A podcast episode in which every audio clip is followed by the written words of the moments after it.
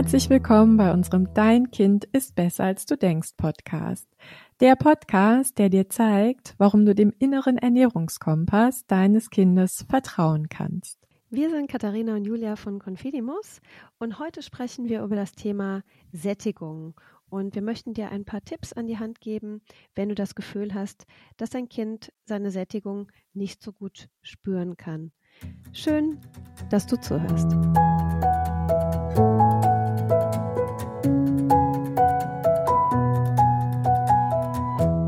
Ja, wenn wir beispielsweise Vorträge machen oder einfach mit Eltern in Kontakt kommen, dann ist einer der am häufigst genannten Einwände sozusagen gegen unseren Ansatz der, dass Eltern sagen, ja, dieser Ansatz erscheint plausibel und auch schön, aber bei meinem Kind funktioniert das nicht, denn ich weiß, dass mein Kind, wenn ich es nicht reglementiere, immer weiter essen würde. Also mein Kind spürt diese Sättigung nicht. Das mag bei anderen Kindern funktionieren, aber bei meinem, ja, sieht das anders aus. Und ja, heute möchten wir auch so der Frage nachgehen, warum empfinden das viele Eltern so? Was sind die Hintergründe dafür? Und kann es denn möglicherweise sein, dass das eben nicht ein ich sage jetzt mal, körperliches Defizit des Kindes ist, dass das Kind von Natur aus keine Sättigung spüren kann, sondern kann es vielleicht auch sein, dass es einfach schon eine Prägung ist, die das Kind erfahren hat, die dann jetzt dazu führt, dass das Kind möglicherweise wirklich nicht so gut die Sättigung wahrnehmen kann. Ähm, darüber sprechen wir heute und ja, Julia, was, was meinst du, was sind denn so die Ursachen dafür, dass Kinder, manche Kinder Sättigung nicht gut wahrnehmen können, weil das ist ja am Ende des Tages das A und O, erstmal darauf zu kommen, was steckt denn dahinter? Warum kann mein Kind Sättigung nicht so gut wahrnehmen? Ja, ganz genau. Ich glaube, das ist wirklich der entscheidende Punkt und das ist auch immer der Startpunkt, ähm, wenn man das Gefühl hat, dass das eigene Kind Sättigung nicht gut spürt. Was sind die Gründe dafür? Wenn wir die Gründe nicht kennen, dann können wir nicht ähm, ja, können wir nicht nachhaltige Lösungen finden, die dem Kind auch wirklich helfen, ja. Und ich finde, du hast es schon sehr gut erklärt im Sinne von, ist da wirklich ein körperliches Problem, ähm, dass das Kind ja Sättigung nicht spürt. Und ja, also es gibt den sehr, sehr seltenen Fall, dass es sich um ein inaktives Sättigungshormon handeln kann. Ja, also dass die Kinder es wirklich einfach körperlich nicht spüren. Wir haben das jetzt in unserer Coaching-Praxis noch nie erlebt und wir wissen auch, dass das sehr, sehr selten vorkommt. Aber ja, es gibt natürlich diese Möglichkeit. Wobei wir, glaube ich, Katharina hier schon sagen können, wir können das eigentlich fast ausklammern als, als Ursache, weil es einfach so selten vorkommt und sollten uns eher auf Spurensuche begeben. Ja, welche anderen Ursachen ähm, ja im Raum stehen können, wenn Eltern das Gefühl haben, dass das eigene Kind keine Sättigung spürt. Und wir haben da ja so vier Punkte, ja eigentlich drei Punkte, die wir da ähm, ja so ins Feld führen können. Und der erste Punkt, der ganz offensichtlich ist, ist ja der Verzichthunger. Ne? Genau, also Verzichthunger ist so ganz klassisch das, was Kinder beigebracht bekommen mit der Zeit, wenn sie immer wieder reglementiert werden. Und das entsteht natürlich häufig aus Ängsten der Eltern. Also ähm, wenn man jetzt zum Beispiel als Mutter die Sorge hat, dass ähm, das eigene Kind vielleicht ja zu dick werden könnte oder irgendwie nicht so in die Norm passt, wie man sich das wünscht, dann fangen viele Eltern an, hm, eben aus dieser Angst heraus ihr Kind nicht essen zu lassen. Also zum Beispiel ein Kind ist beim äh, Frühstück, es möchte gerne hm, noch ein Brot haben und die Mutter hält es irgendwie zurück oder fragt immer wieder nach oder gibt ihm vielleicht dann nur ein ganz kleines Stück und, und, und, weil sie eben in dieser Sorge ist, oh Gott, mein Kind isst zu viel. Aber dadurch macht dieses Kind einfach jeden Tag, manchmal sogar mehrmals am Tag, weil man isst ja mehrmals am Tag, diese Erfahrung, dass es sich nicht satt essen darf. Und wenn wir uns das als Erwachsene vorstellen, es würde immer jemand neben uns sitzen und würde uns sagen, nein, jetzt hast du aber genug, aber wir verspüren noch Hunger, dann geht das natürlich relativ schnell, dass sich da Verzichtgefühle anstauen. Und wenn dann die Kinder mal die Gelegenheit haben, deswegen auch oft dieser Einwand von den Eltern, ja, also bei meinem Kind funktioniert das nicht. Ich sehe das ja, wenn ich meinem Kind mal erlaube, so viel zu essen, wie es möchte, beispielsweise bei einem Kindergeburtstag, dann sehe ich ja, wie mein Kind über die Stränge schlägt. Und diese Wahrnehmung ist dann natürlich auch richtig, die möchte ich ja niemandem dann absprechen, sondern diese Wahrnehmung ist ja dann da. Das Kind isst tatsächlich in dem Moment dann mehr, als es ihm gut tut. Manchen Kindern wird ja sogar schlecht dann dabei. Ja. Ähm, und das führt dann Eltern zu dieser, äh, zu dem Glaubenssatz, bei meinem Kind funktioniert das nicht. Aber die Ursache liegt ja woanders. Die liegt darin, dass das Kind einfach schon ganz lange diese Verzichtgefühle angestaut hat. Und ja, wenn man diese Situation als Ursache quasi hat, warum Kinder diese Sättigung nicht gut wahrnehmen können. Was würdest du sagen, Julia, wie kann man damit dann am besten umgehen? Ja, also da ist natürlich dann das Wichtigste, dass wir äh, eigentlich am besten von Anfang an im Vertrauen sind. Ne? Also dass wir einfach Kindern zutrauen dass sie Sättigung sehr gut und sehr klar spüren und dass wir ihnen einfach auch erlauben, dass sie sich satt essen dürfen. Ne? Denn wenn sich einmal so ein Verzicht aufgestaut hat, genauso wie du es beschrieben hast, dann ist es natürlich so, dass die Kinder ja mehr essen, als sie brauchen, also sie ganz bewusst aus dieser Verzichthandlung heraus ihre Sättigung übergehen. Und je häufiger sie das tun, denn das müssen wir ja auch sehen, umso mehr rückt sozusagen dieses natürliche Sättigungsgefühl und auch die, ähm, die Achtsamkeit für dieses natürliche Sättigungsgefühl in den Hintergrund. Das sind ja, und das finde ich nochmal ganz wichtig an der Stelle zu betonen, auch sehr feine, minimale Körpersignale. Ne? Wir sehen das ja bei Erwachsenen, die wieder lernen, sich nach Hunger und Sättigung auszurichten, dass sie oft sagen, oh, es ist ganz schön schwer, diesen richtigen, richtigen Sättigungspunkt, diesen angenehmen Sättigungspunkt zu fühlen. Also wir müssen uns da schon auch gut auf uns konzentrieren und gut in uns hineinhören. Und ich, also ich weiß nicht, ob es dir da ähnlich geht, aber bei mir hat das auch echt gebraucht, bis ich da erstmal diese Achtsamkeit wieder für hatte. Wie fühlt sich eigentlich angenehme Sättigung an? Und dann dieser Schritt hin zu, okay, ich respektiere jetzt diese angenehme Sättigung und esse einfach nicht weiter. Also das ist etwas, was wir eben gezielt uns abtrainieren und so ist das bei Kindern eben auch. Das heißt, ja, was kann ich jetzt tatsächlich tun? Ja, ich kann mein Kind sehen, ich kann mein Kind beobachten und ich kann meinem Kind zutrauen, dass es seine natürliche Sättigung gut spüren kann und dass es eben vielleicht nach einem Brot noch nicht satt ist, sondern noch ein zweites Brot braucht. Und ich kenne das schon auch, diese Momente, dass ich denke, boah, ja, ist ganz schön viel heute ja. Aber wenn ich natürlich im Vertrauen bin und mein Kind sehe, dass irgendwie mit Freude und Genuss ist, und wenn ich auch mein Kind sehe, dass vielleicht danach nicht über Bauchschmerzen klagt oder irgendwie sagt, oh, jetzt habe ich doch zu viel gegessen, dann kann ich irgendwie an meinem Kind schon gut ablesen, dass es seinen Sättigungspunkt gut gefunden hat. Und das Schöne ist ja, wir Erwachsene, wenn wir mit 35 anfangen, wieder uns nach Hunger und Sättigung auszurichten, brauchen wir sehr, sehr lange häufig, bis wir es wieder gut spüren. Bei Kindern geht's ja viel, viel schneller. Ne? Das sehen wir ja ganz oft, dass die Kinder einfach viel, viel schneller und viel, viel klarer sich wieder gut spüren können. Was es dafür braucht, ja, ist eine vertrauensvolle Haltung der Eltern. Ja.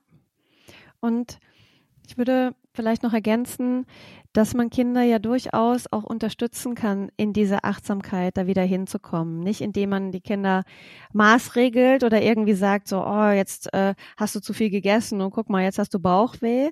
Ähm, aber indem man ja mit den Kindern gemeinsam eben auch mal nachspürt und sagt, wie fühlt sich denn jetzt gerade an? Und vielleicht spürt das Kind ja dann und sagt, ja, es war zu viel, ne? Vor allem, wenn es eben aus diesem Verzicht kommt und dann essen darf, dass ja, dass man mit dem Kind gemeinsam da auch nachspürt oder auch einfach über Hunger und Sättigung auch mal spricht und sagt, wie fühlt sich's denn an, wenn du hungrig bist und wie fühlt sich's für dich an, wenn du satt bist und ähm, war es denn heute nur eine gute Menge? So hast du das Gefühl, du brauchst noch was oder hast du das Gefühl, es war eigentlich ein bisschen zu viel? Das darf ja dann auch absolut sein, einfach wieder achtsam in dieses Spüren zu kommen. Und wenn Kinder spüren, ich habe jetzt heute zu viel gegessen, dann ist es trotzdem eine Form von Spüren. So, sie spüren dass sie zu viel gegessen haben. Und das ist ein ganz wichtiger, großer Schritt, eben wieder mehr zum Spüren zu kommen, als wenn Kinder es gar nicht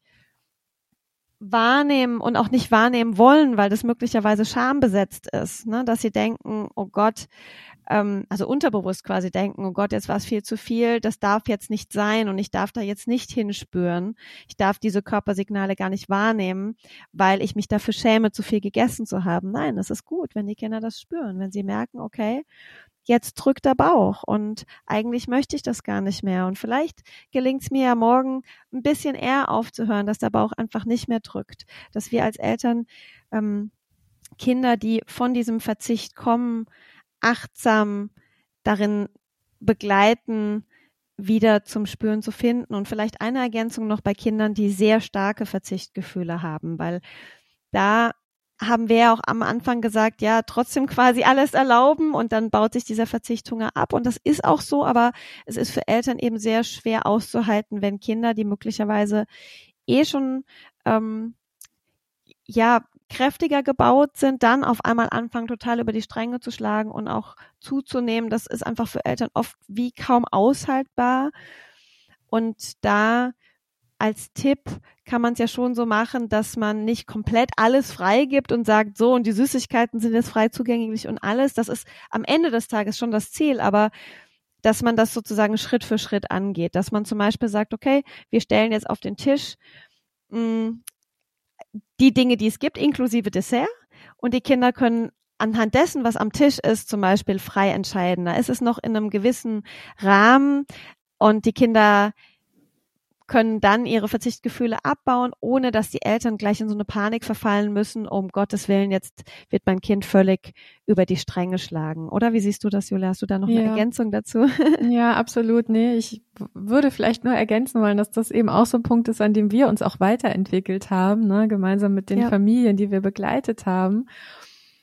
Und das ist ja auch irgendwie schön, dass sich Dinge so entwickeln, ne? dass man dann auch so am eigenen Konzept noch so Feinjustierungen vornehmen kann im Sinne von, okay, wir sehen irgendwie so diese komplette Freigabe, das ist für Eltern eine große, große Belastung. Das führt zu großen Ängsten, ja, auf Seiten der Eltern und die Angst, ja, die lässt uns eben nicht im Vertrauen bleiben, ne? Und da zu sagen, okay, da justieren wir noch so ein bisschen nach, da versucht man irgendwie vielleicht einen anderen Weg zu gehen, damit es für Eltern so ein bisschen leichter und erträglicher ist. Man gibt so Schritt für Schritt Dinge frei. Damit haben wir ja gute Erfahrungen gemacht und ich finde es schön, dass wir uns da ja in gewissen Punkten auch weiterentwickeln mit den Erfahrungen, die wir eben machen mit den ähm, mit den Familien. Ne? Ja. Aber vielleicht sprechen wir noch über einen weiteren Punkt, der mhm. ähm, äh, aus meiner Sicht viel zu häufig gar nicht in Betracht gezogen wird, wenn es darum geht, dass man so den Eindruck hat, das Kind spürt keine Sättigung. Und das ist tatsächlich der Aspekt der Reizüberflutung.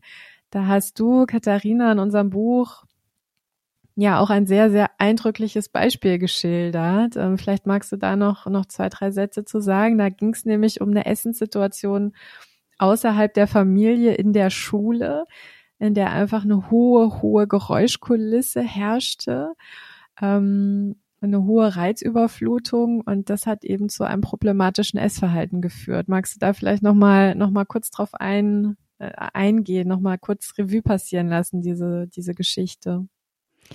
Sehr gerne, genau. Also wie du sagst, ich glaube, das ist etwas, was sehr häufig komplett außer Acht gelassen wird dass Kinder, speziell sehr sensible Kinder, die viel im Außen wahrnehmen, ähm, das, was außen stattfindet, auch an Stress und Hektik, wie ins Innere mit reinholen. Also, dass wir auf einmal ein Kind haben, so wie du es gerade schon angedeutet hast, das jetzt in der Schule ist, wo einfach sehr viele Kinder sind, wo eine hohe Geräuschkulisse ist, wo auch diese Anspannung der Schule ja auch noch greifbar ist, ne, wo das Kind einfach im wahrsten Sinne des Wortes noch keine Möglichkeit hatte, zur Ruhe zu kommen.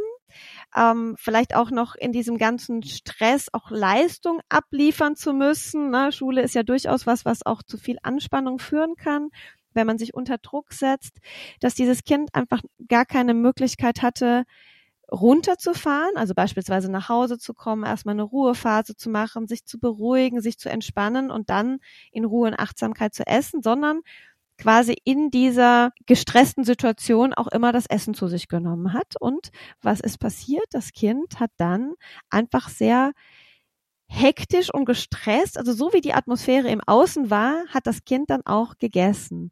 Und das führt natürlich dazu, dass man sich nicht so gut spüren kann und dass dieses Kind dann auch diese Sättigung nicht gut wahrnehmen konnte, weil es einfach nicht in Ruhe und bei sich war. Und das ist jetzt natürlich ein sehr ein drastisches Beispiel, aber das kann natürlich auch sehr leicht zu Hause passieren, wenn Kinder einfach vielleicht von der Schule noch nicht runtergekommen sind oder wenn bei Tisch vielleicht auch eine hektische Atmosphäre ist, wenn möglicherweise sogar der Fernseher irgendwie parallel läuft. Da gibt es ja viele Möglichkeiten, die dazu führen können, dass ein Kind nicht bei sich ist, nicht in seiner Mitte ist und nicht in Ruhe und Achtsamkeit essen kann. Und das wäre eben ein ganz wichtiger Punkt, auch wenn wir auf ähm, Ursachenforschung gehen. Warum spürt ein Kind die Sättigung nicht gut? Zu schauen, gibt es denn überhaupt einen äußeren Rahmen, der diese Ruhe und Achtsamkeit, auch die eigenen Körperbedürfnisse wahrzunehmen, überhaupt gut ähm, zulässt. Genau, und ich finde, was bei dem, was du jetzt gerade beschrieben hast, nochmal so ganz deutlich wird, ist, dass wir natürlich einem Kind, das unter so einer hohen Reizüberflutung leidet, ja, was mit einer hohen Reizdichte einfach nicht gut zurechtkommt, mit, mit Geräuschen was sich dadurch gestresst fühlt und dadurch einfach mehr isst, als der Körper braucht, weil es einfach nicht so eine, so eine Ruhe hat.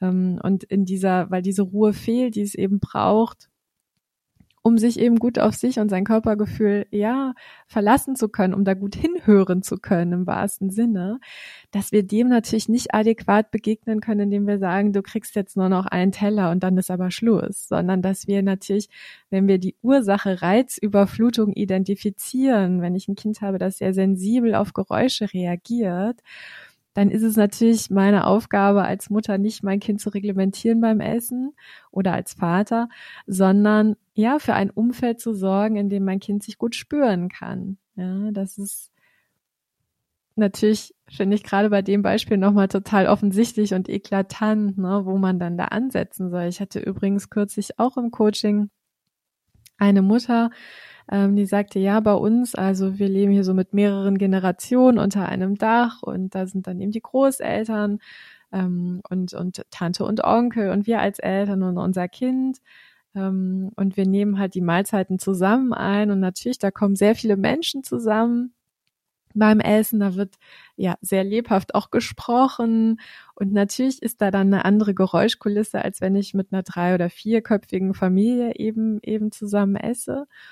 Und da hat sie schon gesagt, so, ich habe da jetzt so eine Achtsamkeit für entwickelt und je mehr ich so mein Kind beobachte, umso mehr habe ich das Gefühl, dass er einfach ja unter so einem Stress irgendwie ist, ne? Und dass er einfach so damit nicht gut zurechtkommt mit mit hoher Geräuschkulisse.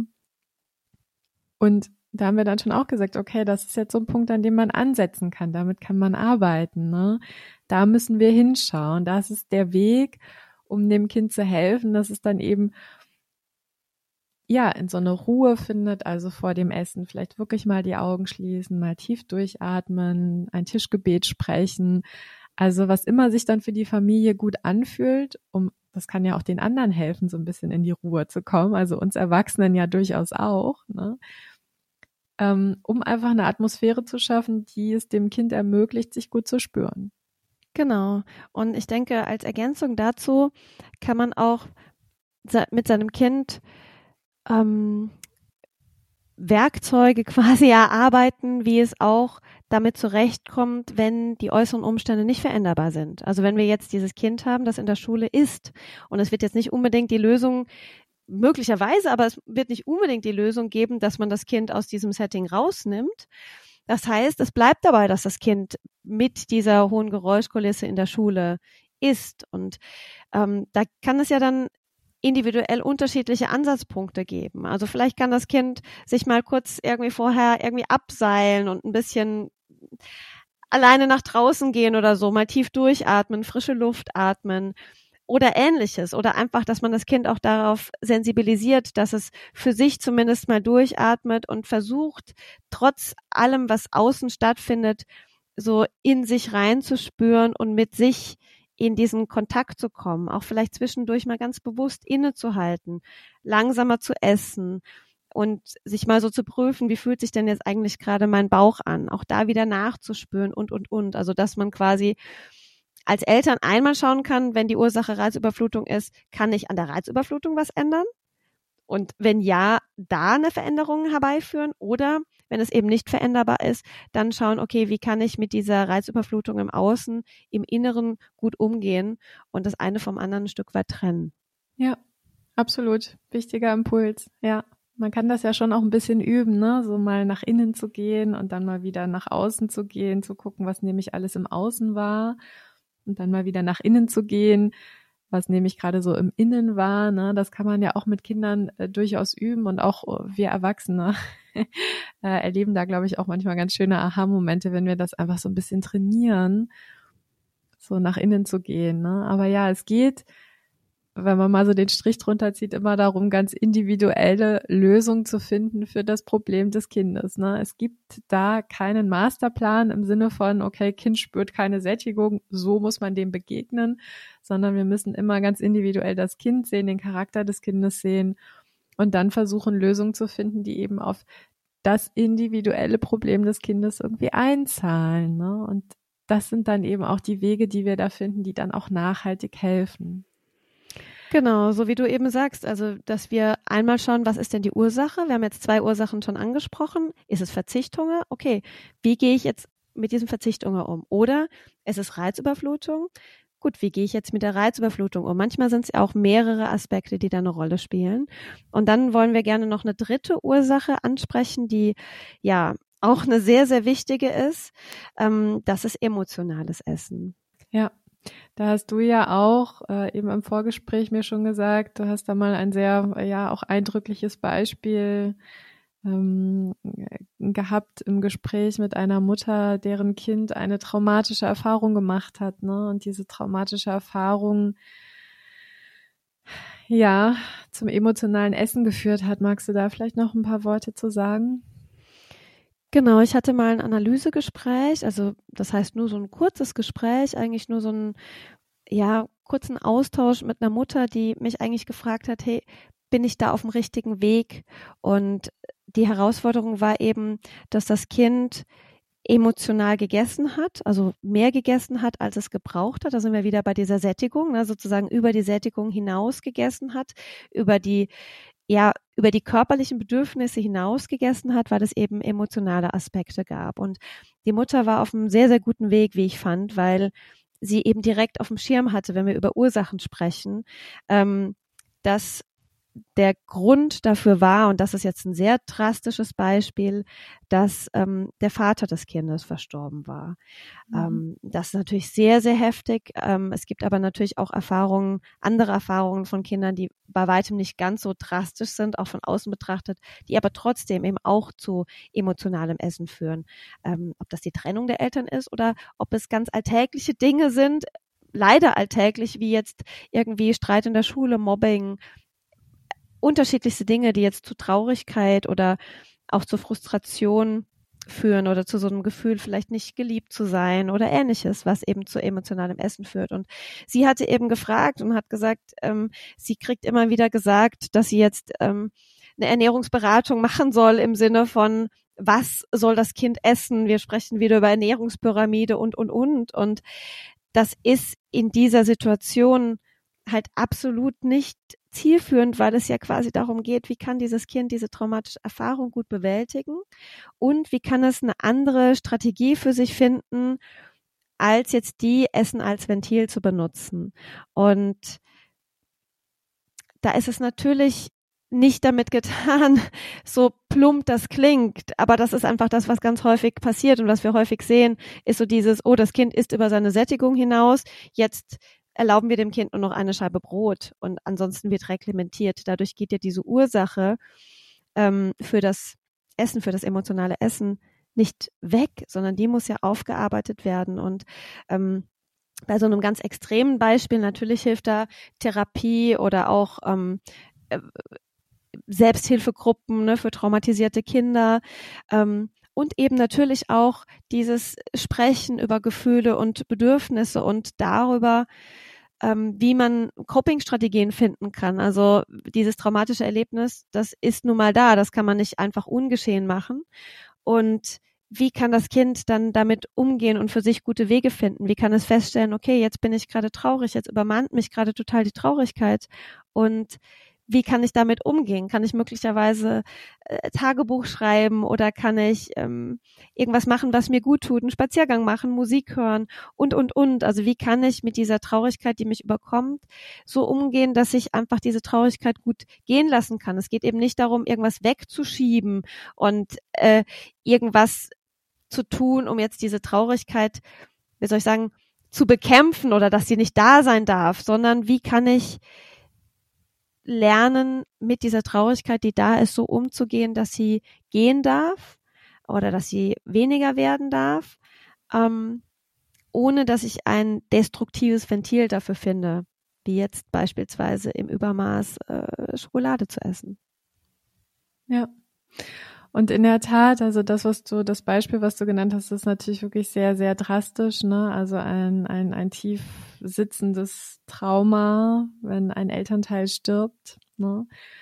Ähm, ich finde es bewundernswert, dass die Mutter da auch schon so eine Klarheit hat, ne, und auch schon so, so, so viel auch reflektiert hat und einfach sich nochmal absichern wollte, bin ich da auf einem richtigen Weg und ja, man ist auf dem richtigen Weg, wenn man ein Kind, das aus einer tiefen Traurigkeit oder aus einem Trauma heraus eben zu viel ist, dass man diesem Kind nicht adäquat hilft, wenn man ähm, die Ernährungspyramide zu Rate zieht.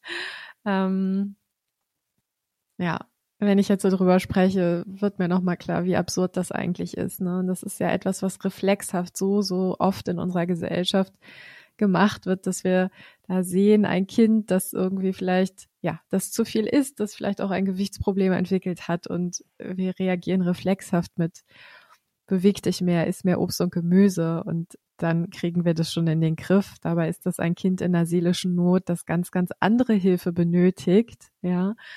Und manchmal sind es aber ja auch so banale Dinge. Also ich habe jetzt auch kürzlich auf Instagram geteilt, dass ich auch eine emotionale Esserin bin, ja. Und bei mir ist das nicht erwachsen aus, aus einem Trauma oder einer ganz äh, tiefen Traurigkeit oder so, sondern bei mir ist das eher so aus Langeweile erwachsen. So, ich war oft nachmittags einfach auch viel alleine, meine Mutter viel gearbeitet hat. Und da war Essen echt so, das hat mir so Halt gegeben, das konnte ich mir so schön anrichten. Ähm, das konnte ich in Ruhe essen. Das hat sich gut angefühlt. Das macht ja auch manchmal so, also es ist ja auch ein gutes, schönes Gefühl, wenn man etwas Leckeres isst, was einem gut schmeckt. Also es schafft ja auch ein, eine körperliche Zufriedenheit. Und wenn das mal passiert, ist das nicht schlimm. Aber wenn man das natürlich über mehrere Jahre so praktiziert und Essen da zu so einem großen Ventil wird, ähm, dann ist das ein Muster, dass man eben auch nicht von heute auf morgen abstellen kann. Ne? Ähm, ja. Aber es kann, also was ich damit sagen will, ist, es kann eben auch aus so ganz, ja, in Anführungszeichen banalen Dingen erwachsen, die wir vielleicht auf Anhieb als Eltern oft gar nicht so sehen und uns nicht so klar machen. Ne? Ja. Wo wir manchmal gar nicht so die Klarheit haben, hey, da ist irgendwie was bei meinem Kind, das Einfluss nimmt auf das Essverhalten und ganz oft ist es eben auf der seelischen Ebene. Manchmal muss man auch so ein bisschen nachforschen, woran liegt's denn gerade? Ne? Was, was braucht mein Kind eigentlich gerade? Und eigentlich, wenn man das mal umkehrt, kann emotionales Essen daher auch ein ganz guter, ein ganz guter Alarm, ein ganz gutes Alarmzeichen sein, würde ich mal so sagen. Ne? Das haben wir ja auch schon mal besprochen, dass wenn ein Kind plötzlich, wenn das Essverhalten sich verändert oder ein Kind plötzlich sehr viel mehr isst oder sehr anders ist oder sehr viel mehr Süßigkeiten isst als eigentlich üblich, dann kann das für uns schon auch ein, ja, ein Warnsignal sein, mal genauer hinzuschauen und zu gucken, okay, geht's meinem Kind nicht gut? Und wenn ja, was ist los? Ja. Genau, ich glaube, dass wir auch jetzt die drei Aspekte, die wir angesprochen haben, mit Verzicht, mit Reizüberflutung und mit emotionalem Essen, dass es schon diesen gemeinsamen Nenner gibt. Nämlich das eine wäre, dass man sozusagen das Offensichtliche wahrnimmt, nämlich mein Kind spürt keine Sättigung und dann, was kann ich tun? Die Lösung ist reglementieren. Also das wäre mhm. jetzt sozusagen auf der ganz oberflächlichen Ebene. Und das, was wir ja letztendlich auch immer im Coaching machen, ist immer und immer wieder dieses, wir gehen eine Stufe oder mehrere Stufen tiefer und schauen, okay, was steckt dahinter? Was ist die Ursache davon? Und wie kann ich das, diese, diese, diese Ausprägung, nämlich mein Kind isst zu viel, sozusagen, wie kann ich nicht nur Symptome behandeln, sondern wie kann ich das an der Wurzel packen und wirklich die Ursache so anpacken, dass sich das Thema dann ähm, in Luft auflöst, sozusagen. Ne? Mhm. Und mhm. wenn wir über die Ursachen sprechen, dann kann man immer wieder sagen, Achtsamkeit spüren, wahrnehmen, Gefühle und Bedürfnisse wahrnehmen, ähm, ja, Hunger, Sättigung, Appetit, Bekömmlichkeit, Gefühle, Bedürfnisse gut wahrnehmen und dem Kind dabei helfen, ähm, ins Spüren zu kommen und auch dieses Vertrauen zu sich selbst zu entwickeln. Ne? Dieses Vertrauen, dass mir mein Körper Signale sendet und dass ich auf diese Signale reagieren kann. Also, dass ich die wahrnehmen darf, dass ich die nicht wegschieben soll, sondern dass ich quasi gut zu mir bin und meine körperlichen Signale achte und entsprechend im Einklang mit mir dann äh, damit umgehen darf und dass Kinder das, genau das lernen dürfen, weil wenn sie das lernen in der Kindheit, dann verlieren sie das ihr Leben lang nicht und das ist einfach ein Geschenk. Ein großes Geschenk, ja. Und dazu gehört eben auch, dass man manchmal ein Brot isst und manchmal drei Brote isst, ne? Weil genau. der Körper eben ja auch da je nach Tag und auch Energielevel und so weiter ganz unterschiedliche Signale sendet, ne? Und da einfach im Vertrauen zu bleiben und Kindern da auch Selbstvertrauen zu vermitteln, das ist ja ein großes, großes Geschenk. Ja kann man nicht anders sagen. Und vielleicht für alle, die äh, uns jetzt zuhören und das Gefühl haben, ja, ich, ich, da sind Impulse dabei und ich könnte mir vorstellen, an meinem Kind, bei meinem Kind geht es vielleicht in die und die Richtung, die aber dann noch so eine fehlende Klarheit haben, da können wir natürlich wirklich unser Analysegespräch nochmal empfehlen, einfach mal unseren Elternfragebogen auszufüllen weil anhand des Fragebogens können wir schon sehr genau ablesen, ja, wo so Hebel sein können, wo man mal hinschauen sollte, wo man ansetzen könnte. Ähm, also wer sagt, das, das, das wäre was für mich, der schaut gerne mal auf unsere Website. Wir verlinken das nochmal in den Show Notes. Und dann freuen wir uns, wenn wir uns vielleicht auch persönlich mal kennenlernen. Genau, das wäre schön. Das ist immer wieder schön, finde ich, mit Eltern da ins Gespräch zu gehen und einfach durch diese Reflexion dann diese Hebel zu finden und zu sagen, ah, okay, na, das könnte doch vielleicht eine Idee sein. Dann kommt man auf einmal auf kreative Ideen, die ja, auf die man einfach vorher nicht gekommen ist, was auch normal ist, weil wir ja alle als Eltern irgendwie in so einem Hamsterrad auch ein Stück weit stecken und oft einfach nicht die Zeit und die Muße haben, uns jetzt wirklich damit auseinanderzusetzen. Und wenn wir im Coaching diese Zeit uns nehmen, dann finde ich es immer wieder schön, wenn, ja, wenn wir sozusagen diesen, diesen Ansatzpunkt finden, wo wir einfach nachhaltig helfen können. Das finde ich immer wieder total berührend und schön einfach. Ähm, ja.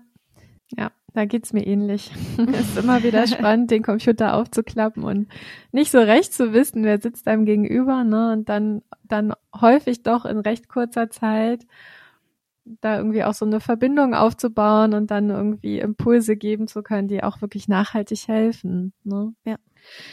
Okay, prima. Ich glaube, wir sind ähm, ja, mit diesem Thema für heute wahrscheinlich durch an dieser Stelle. Wir haben viele gute Punkte, finde ich, äh, erarbeitet und wir hoffen natürlich, dass es dir, ähm, ja, dass da für dich auch gute Impulse dabei waren, die dir helfen, so ein bisschen zu verstehen, warum äh, dein Kind so ist, wie es ist und warum es vielleicht seine Sättigung nicht so klar spürt und was du tun kannst, um dem äh, entgegenzuwirken.